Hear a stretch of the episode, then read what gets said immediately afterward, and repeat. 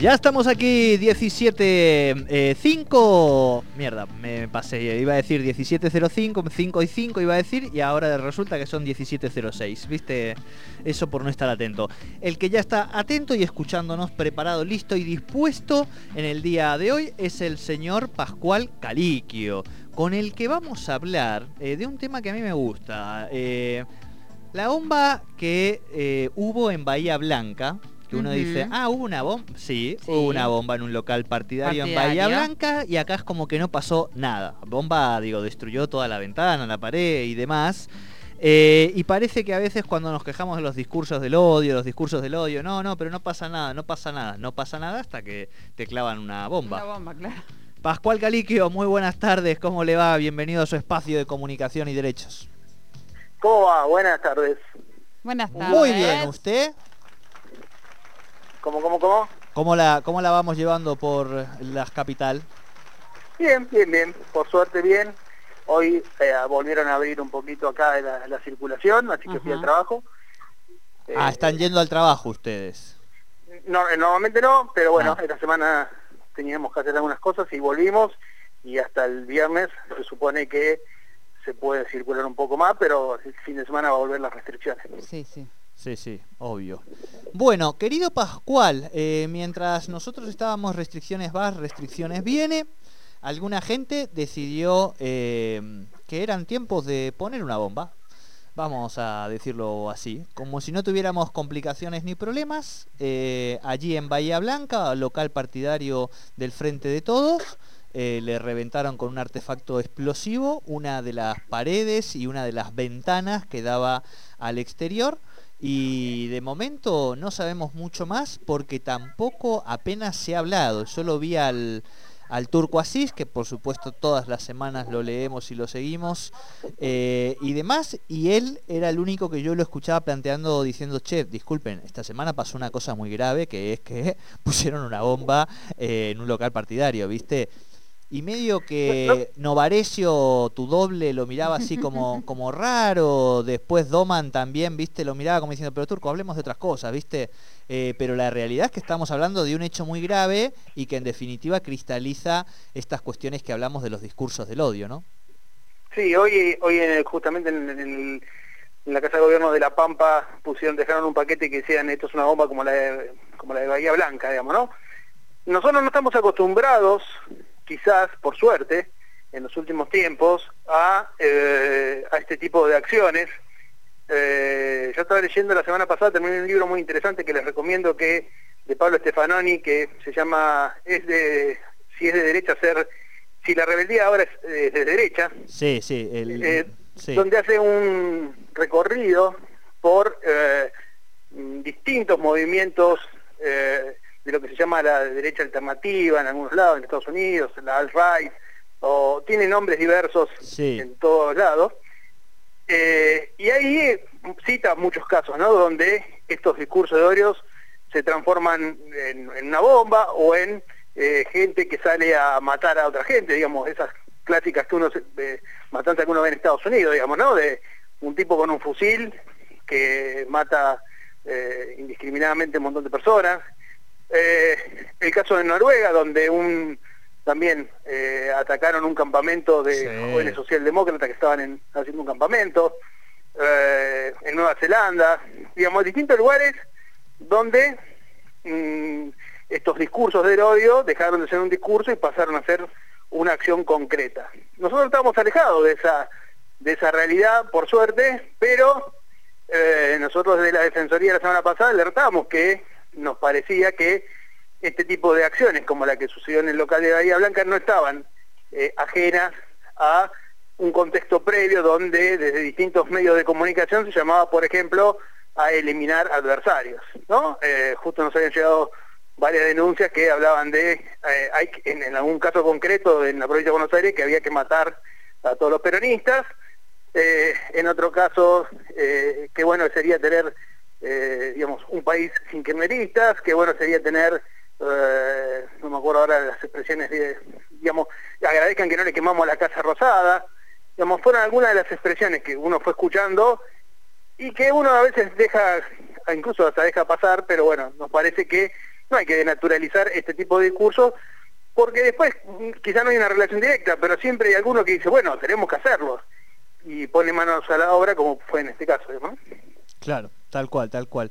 Eh, estaba, o sea, totalmente de acuerdo y creo que además, eh, digo, estamos atravesando un momento de nuestra historia que es como para no echar más leña al fuego, porque además, eh, bueno, y tiene que ver un poco con lo que venimos hablando y con la editorial y con todo, porque creo que, no, digo, estamos en un momento donde hemos visto, bueno, cada vez que Macri ponía de ejemplo un país en Latinoamérica, se producía un estallido social, ¿no? Hablaba del modelo Chile, bueno, Chile se prendía fuego, hablaba de, este de, Colombia, bueno, Colombia se prende fuego, ¿viste? Vos decís, bueno, por favor, no hables de, de Argentina, ¿viste? Como modelo, porque además, digo, ya sabemos qué pasaría. Pero digo, sí me parece que estamos en un momento de una crisis social enorme y donde además de estallidos sociales también se dan estos nuevos fenómenos del lobo solitario, ¿no? De esa gente que, no tiene una, una, mirada ideológica o una afiliación, sino que hace la propia, el agotamiento, la frustración social,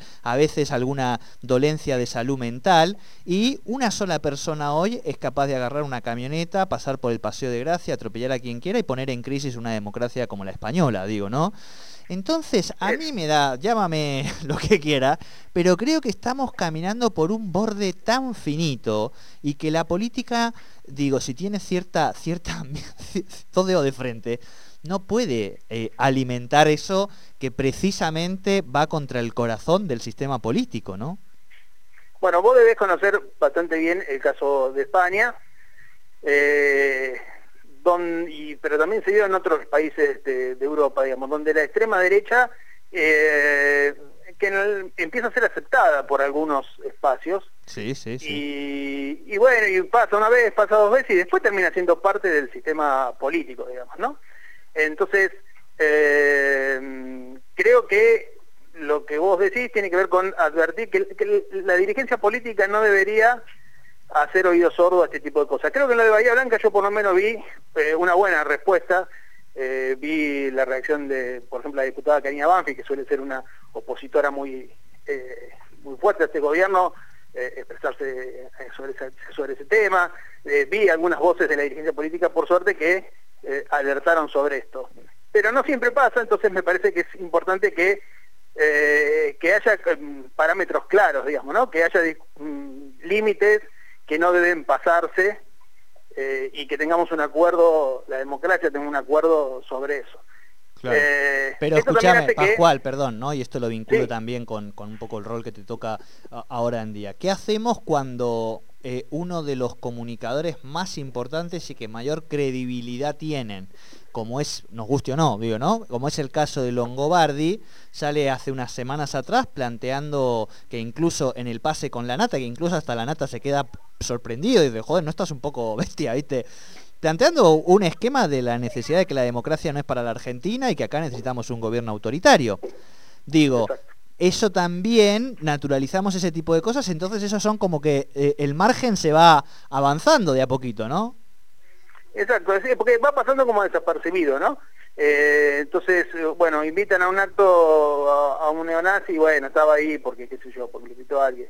Eh, no sé, dijo que la democracia era para pocos y hay que una, una democracia para, ¿cómo se dice cuando es? Eh, elitista, me sale la palabra elitista, pero no tiene sentido. Bueno, la democracia solamente para los que, no sé, para los que se recibieron en la universidad. meritocrática, meritocrática, digamos. Claro, ¿no? Es decir, donde la tenés que tener determinados méritos para poder participar. Eh, y bueno, y va pasando esos discursos y se van eh, naturalizando. Hay una paradoja en esto. Y te digo más, perdón, en Pascual. En los países donde eh, los sectores, digamos, donde algunos sectores que tenían tradicionalmente estos discursos se volvieron parte del, del poder, muchas veces generaron una reacción de sectores que estaban más a la derecha que adoptaron políticas más, más violentas y más confrontativas, digamos, ¿no? Eh, acusándolos a la otra parte de la derecha de ser parte del sistema. Eh, algo de ese debate hay hoy en la Argentina, sobre todo alrededor del PRO, sobre si el, yo he visto algunas personas diciendo que el PRO era socialista, digamos, ¿no? Eh, entonces, bueno, ahí también se dan, se dan debates que eh, hoy están atravesando eh, la sociedad que me parece que hay que estar siempre alerta. Claro, pero te voy a poner hasta el ejemplo, el ejemplo concreto de la provincia de Neuquén. Este seguro, ojalá lo esté escuchando mi amigo Matías Cesari. Digo, estamos avanzando tanto en ese sentido que hoy eh, la persona que más denuncias debe tener aquí en la provincia de Neuquén en la Defensoría del Público como comunicador, por sus dichos, por todos los, quilombos que ha generado durante años para con las mujeres, para con los pueblos originarios, para cualquier eh, tipo de, grupo social de la diversidad, hoy es el candidato de Macri, Patricia Bullrich, eh, a diputado nacional por Juntos por el Cambio en la provincia de Neuquén.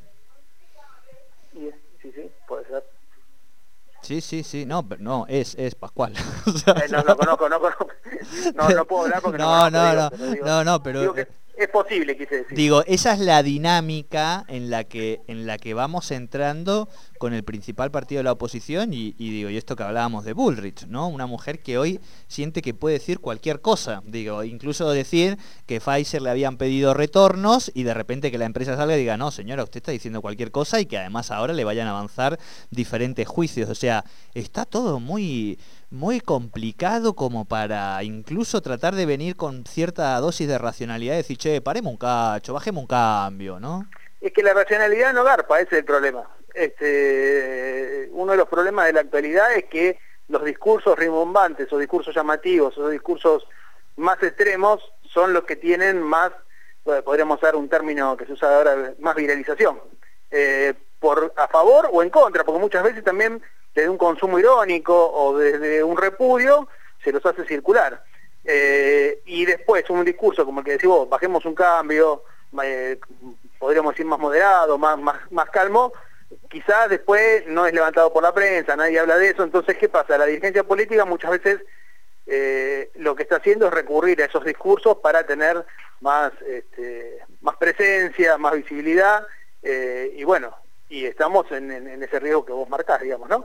Eh, si puede, si pueden hoy los que estén en contra de eso aguantar esa esa esa virulencia, digamos, con un discurso un poco más más moderado. Y esto, un poco hablábamos recién de algunos ejemplos, paralelismos, ¿no? Y hablábamos de, Vox en España. Esto es parte también, eh, si uno analiza, de, de, los, de las razones seguramente por las cuales eh, un, referente político como es Pablo Iglesias de ese espacio Podemos, después de recibir eh, cuatro balas para, para, su compañera y sus hijos, decide que deja la política, tengamos. O sea, un, tipo que ha sido eh, desde el Estado, bueno, un poco parecido a este espionaje del macrismo en cuanto a las cloacas del Estado español y la persecución a, integrantes de partidos de, Podemos, pero digo, con un nivel de, de virulencia eh, que lleva a que incluso un cuadro político se replantee decir, no, yo me tomo unas vacaciones porque está bien que tenga el cuero de chancho, pero esto ya es, eh, digo, es insufrible, ¿no?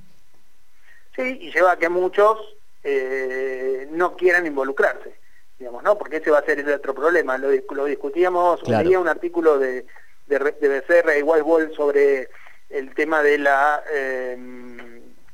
Em, si, hay, que repensar los límites a la libertad de expresión o el problema de la libertad de expresión en el contexto actual, ¿no? Aprobemos la ley de medios de vuelta y ya está. Y, no, pero es que excede, digamos, ¿no? Me parece que la ley de medios sirva, digamos, aparte está vigente, no me diga eso. Perdón. Eh, no, tiene que ver un poco con el tema de, eh, de que muchas veces este, este tipo de, virulencia, sobre todo en las redes sociales, lo que hace que mucha eh, gente no, no quiera no quiera admitir su expresión, digamos, genera censura, autocensura. Claro. Porque si, si a Pablo Iglesias, que es un tipo, como vos decías, un dirigente importante, le van a hacer esas cosas, si a, no sé, por poner un caso, a, Elisa Carrió, o sea, a Cristina le, hacen, digamos, esos niveles de agresión, ¿qué me queda a mí, que soy un pobre candidato a concejal de un pueblo? Eh, si eh, quiero elevar un poco la voz o si quiero eh, emitir una opinión, digamos, ¿no? Entonces, ¿y qué pasa mucho con los periodistas también? Digamos, bueno, a ver, ¿hasta dónde digo algo o digo lo que pienso? Va a venir un ejército de troll, me va a, a bardear, me va a agredir, entonces lo piensan dos veces, digamos, ¿no? Tal cual, tal cual. Eh, bueno, y eso también es... No los periodistas variantes como Jordi, por ejemplo. Sí, no, a mí tampoco, ¿viste? O sea, yo tampoco. Pero si quieren venir los trolls, que vengan, ¿eh? Yo les hablo en mi idioma y nos la lidiamos así. Sí es cierto que están muy bien organizaditos los trolls de los espacios republicanos y demás. Uno va siguiendo a alguna gente y se da cuenta. Sí creo que es necesario también eh, el estudio, el análisis de, todas estas cosas, digo, ¿no? De dónde provienen, eh, que Twitter haga algo para que efectivamente no sea una red que, en la política y sobre todo porque no sé un poco cómo esto puede impactar Pascual en el proceso electoral que tímidamente se va abriendo, aunque nadie quiera hablar mucho de ello, ¿no? Sí, podríamos hablar la semana que viene, ¿no? De, cómo va a ser, de pensar cómo va a ser la campaña este año, porque sí bueno, realmente nadie sabe cómo la va a encarar, cómo, se, cómo encararla en un contexto donde la gente está enojada, donde la ah, gente... Tienes que eh, escuchar la editorial. respuestas a problemas concretos. Sí, sí, sí. Eh, Entonces, bueno, va a haber que ser muy cuidadoso porque va a ser difícil cruzarse un límite y, puede ser un desastre para el que los cruce, digamos. Sí, sí, sí. Eh, pero sí, bueno, eso que vos planteas es algo que se está discutiendo hoy en, en todos lados, digamos, ¿no? Es decir, que, cuál es el poder también de, los sectores privados, que son los que tienen incluso la capacidad de subir o bajar contenidos, eh, vos decías recién de Twitter, Facebook, bueno, cómo intervinieron en los procesos electorales. Eh, quizá a uno le pueda gustar más porque se la agarraron con Trump, pero pero bueno, así como se la agarraron con Trump, se la pueden agarrar con otros. No, tal cual, pero además esta es la... Y deciden, digamos, y son sectores privados que deciden sobre eh, la democracia y sobre, digamos, sobre el discurso público, ¿no? Tal cual, pero además creo que el, ejemplo más paradigmático es el de Donald Trump, digo, ¿no? Un tipo que, o sea, presidente de los Estados Unidos y que lo hicieron desaparecer digamos, de Twitter, de Facebook, o sea, literal. Tipo, no ha vuelto a aparecer, con lo cual, imagínense que hace un mes que no hemos vuelto a verlo, eh, una declaración suya, no hemos vuelto a ver nada que tuviera que ver con, con Donald Trump. Digo, listo, se le cosió la boca, vamos a decir. Sí, pero no desapareció Donald Trump. Eso es lo que hay que tener, digo, no, claro, puede generar esa idea, digamos, no, y Donald Trump está ahí, está haciendo de las suyas, e incluso puede salir más fortalecido porque eh, genera un proceso de victimización en, determinados sectores, digamos, ¿no? Eh, entonces, bueno, eh, hay que ser muy cuidadoso con ese tipo de, medidas. Tal cual, tal cual. Bueno, Pascual, eh, qué quilombo. es el cierre de cada entrevista. Con, que, que, retomando para, sí, sí, para hacer un buen cierre. Su reflexión esta de qué quilombo, me parece bueno que la reflexión después de todo este embrollo que hicimos para, para nosotros, para el oyente, para el que está del otro lado es, eh, nada, esto, hay que bajar un cambio, eh, entender que estamos en una situación eh, compleja y que los discursos incendiarios no, no ayudan ni a que la gente esté más tranquila, ni a que la gente reciba la información correcta para enfrentar la pandemia, ni para que se resuelvan los problemas de la salud, que es lo que tenemos que apuntar a resolver en, este momento. Digamos. Después vendrán las posibilidades de discutir otras cosas, pero hoy está fundamentalmente en el tema sanitario. Así es, así es. Así que bueno, estimadísimo, sigamos cuidándonos mucho. Este, usted también, que no le hagan ir mucho a, la oficina, por favor, y si no, ya sabe todos los cuidados, no hace falta que se lo repita. Y la semana que viene, querido Pascual, eh, un año más grande, estaremos hablando de vuelta. Perfecto, usted, por ahora no. No, usted está bien. Igual vos siempre sos joven. alguien que tiene un espíritu joven como Pascual, pocos, ¿eh? de verdad les digo.